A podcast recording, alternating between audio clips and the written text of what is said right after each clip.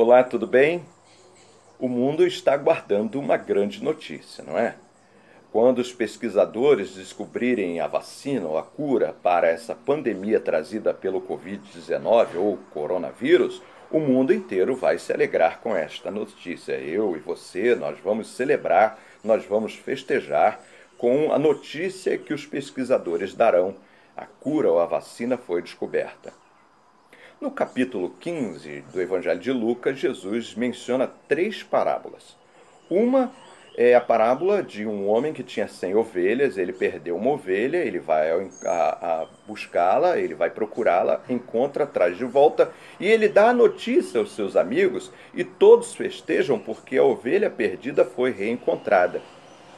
Também neste capítulo, um pai chama os funcionários da casa, da sua casa, os empregados da casa, e dá a notícia de que o filho que tinha ido embora, o filho pródigo, está de volta. E todos festejam, há uma grande festa com aquela boa notícia do retorno do filho pródigo.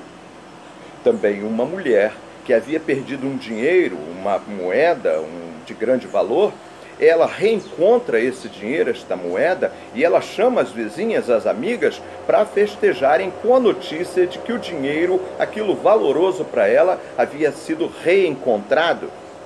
No versículo 10 deste capítulo 15 de Lucas, Jesus então faz essa comparação com o reino dos céus.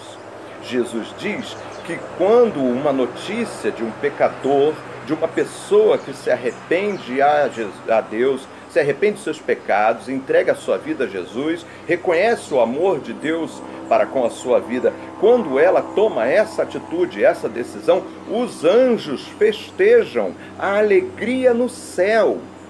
Está lá no versículo 10. Os anjos aguardam duas grandes notícias no céu. Uma delas é a notícia de que Jesus vai voltar.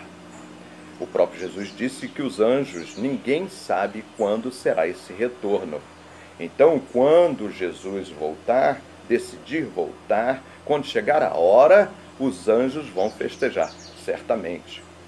E a outra grande notícia que os anjos esperam diariamente e celebram diariamente também é a notícia de que um pecador, uma pessoa, se entregou a Jesus.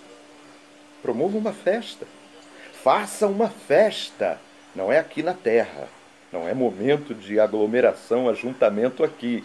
Mas promova uma festa no céu hoje.